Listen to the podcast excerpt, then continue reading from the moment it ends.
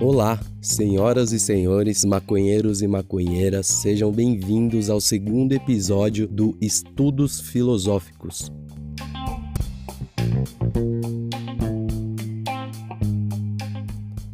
Hoje nós vamos falar de Pitágoras. É, bom, primeiro é um pedido de desculpas por ter errado o nome da plataforma no primeiro episódio.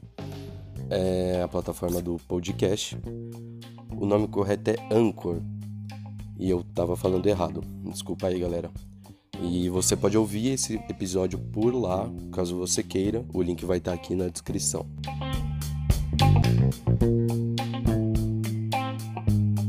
O segundo é a indicação de um canal aqui do YouTube que eu vou começar a fazer no começo dos episódios por aqui. Na semana passada eu indiquei o canal History High e hoje eu quero recomendar uma recomendação que um inscrito fez aqui no canal. É o canal Nova Acrópole. Porém, como esse canal só existe lá no YouTube, eu vou indicar aqui o canal do próprio inscrito que fez essa recomendação.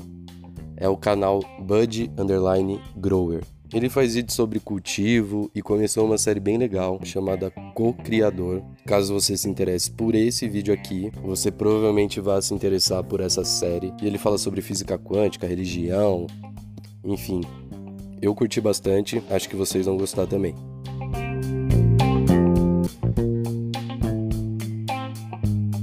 E claro, eu vou deixar todos os links aqui na descrição do vídeo para que vocês possam dar uma olhada e continuar com essa brisa sobre o Pitágoras, caso vocês queiram estudar um pouco mais e se aprofundar mais nesse filósofo que foi fundamental para a filosofia como a gente conhece hoje.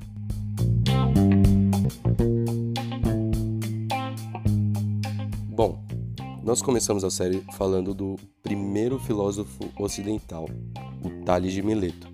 Agora vamos seguir um pouquinho adiante na linha temporal vamos falar de um discípulo de um discípulo de Tales. Sim, Pitágoras foi discípulo de Anaximenes, que, como você viu no primeiro episódio, foi um discípulo de Tales. Pitágoras nasceu em 570 a.C. e morreu em 495 a.C. e sabemos pouquíssimas coisas de sua vida. Os estudiosos acreditam que ele teria nascido na ilha de Salmos, onde hoje é a Turquia. Mas naquela época ainda era território grego. Assim como Tales, Pitágoras desenvolveu seus conhecimentos em geometria em suas viagens ao Egito e passou a desenvolver ideias e chegar a conclusões e fatos inéditos com base em seus experimentos e através de um raciocínio dedutivo, que é um processo passo a passo, começando por problemas evidentes, como por exemplo 2 mais 2 igual a 4. Ele foi o responsável, por exemplo, pela descoberta do princípio fundamental de todos os triângulos, com ângulo reto, que o quadrado da hipotenusa é igual à soma dos quadrados dos catetos. Você provavelmente lembra de ter ouvido isso na escola. Bem como ele descobriu também os números quadrados e cúbicos. E como essas descobertas geométricas eram de um mero raciocínio e revolucionaram tanto os pensamentos e as produções da época, Pitágoras as via como mais do que importantes ou valiosas, mas de fato uma revelação divina. E aí, se você viu o primeiro episódio, você vai se perguntar: Ué, mas ele não fazia parte da mesma escola de Tales? Ele não é considerado um pré-socrático também? Ele não devia tentar romper com esse pensamento mítico ou religioso? Pois é, Pitágoras foi o pioneiro a tentar conciliar as ideias racionais com as religiosas.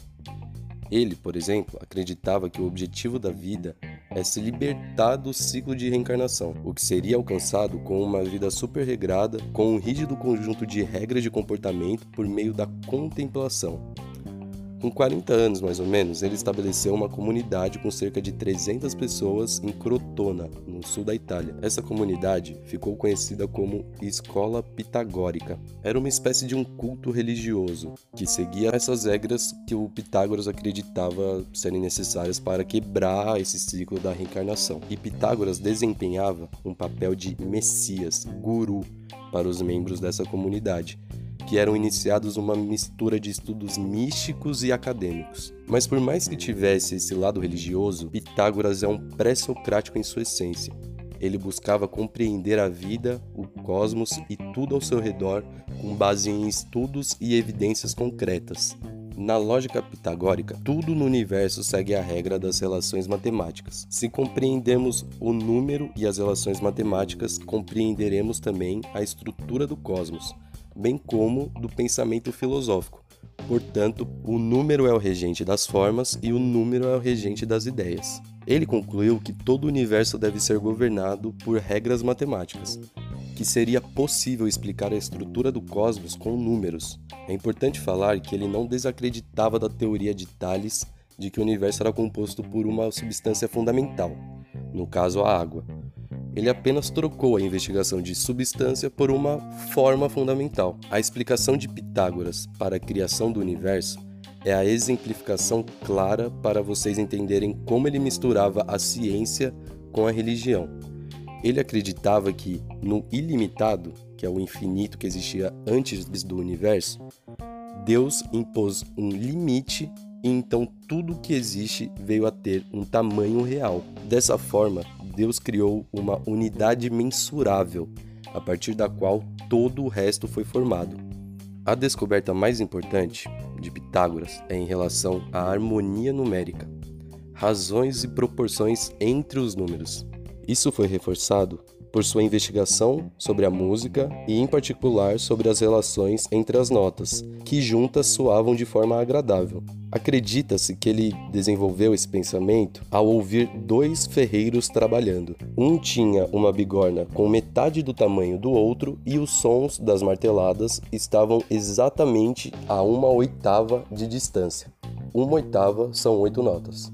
Ou seja, Pitágoras determinou as razões dos intervalos consoantes, que é o número de notas entre duas notas que determina se elas vão soar harmonicamente se tocadas em conjunto. Ele descobriu que esses intervalos eram harmoniosos porque a relação entre eles era uma razão matemática precisa e simples. Isso ficou conhecido como a série harmônica. Também confirmou que a elegância da matemática encontrada na geometria abstrata também existia no mundo natural. A partir daí, em que Pitágoras provou que a estrutura do universo podia ser explicada em termos matemáticos, mas também que a acústica é uma ciência exata e os números governam as proporções harmônicas. Ele então começou a aplicar suas teorias ao cosmos, demonstrando a relação harmônica das estrelas, planetas e os elementos. Essa ideia de relação harmônica entre as estrelas foi retomada por diversos astrônomos posteriormente que desenvolveram teorias em torno dessa ideia de música das esferas e sua sugestão de que os elementos estavam dispostos harmoniosamente.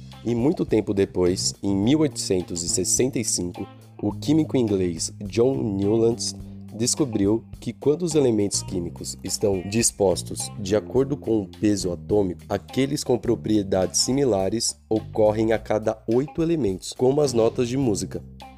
Essa descoberta tornou-se conhecida como Lei das Oitavas e auxiliou no desenvolvimento da Lei Periódica dos Elementos Químicos usada até hoje. Para a filosofia, o papel mais fundamental de Pitágoras foi o desenvolvimento da ideia de que o pensamento abstrato é superior à evidência dos sentidos. Essa ideia foi retomada por Platão posteriormente na sua Teoria das Formas e que fiquem tranquilos, terá um episódio dedicado ao Platão aqui para a gente entender melhor essa ideia. Uma curiosidade que eu já havia falado no último vídeo é que foi o Pitágoras quem inventou o termo filosofia, lá por volta de 463 a.C.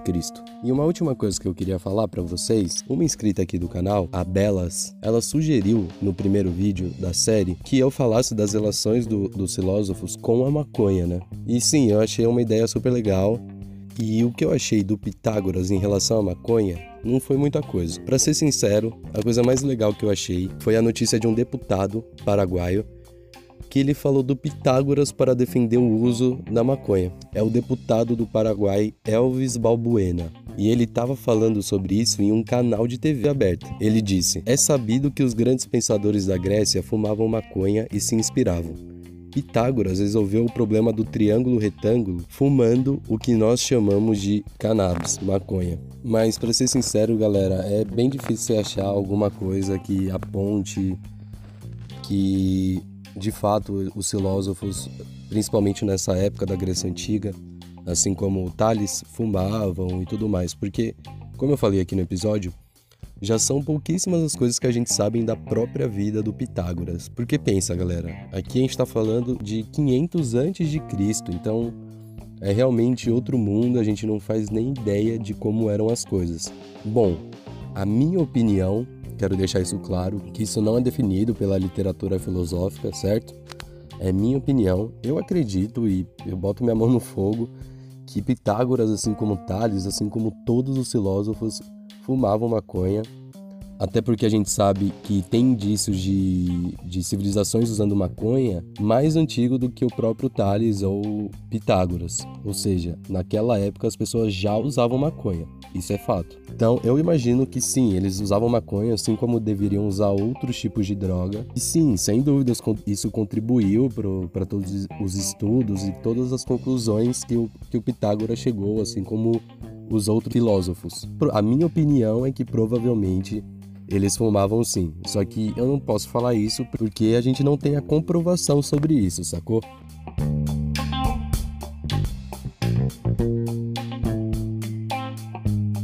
Então é isso, pessoal. Eu espero que vocês gostem desse episódio. Vamos seguir aí toda semana, tentar trazer um episódio novo com um filósofo diferente. Novamente, eu repito, eu não sou um especialista, eu não sou um filósofo, então, caso você tenha alguma correção, alguma dúvida, algum acréscimo a fazer desse vídeo aqui, de tudo que eu falei, por favor, utilizem os comentários aqui embaixo. Vamos ajudar a crescer essa plataforma e incentivar os criadores canábicos daqui. E é isso. A gente sabe que o futuro é a nossa planta e ninguém pode parar a gente, certo? Valeu, galera. Busquem conhecimento.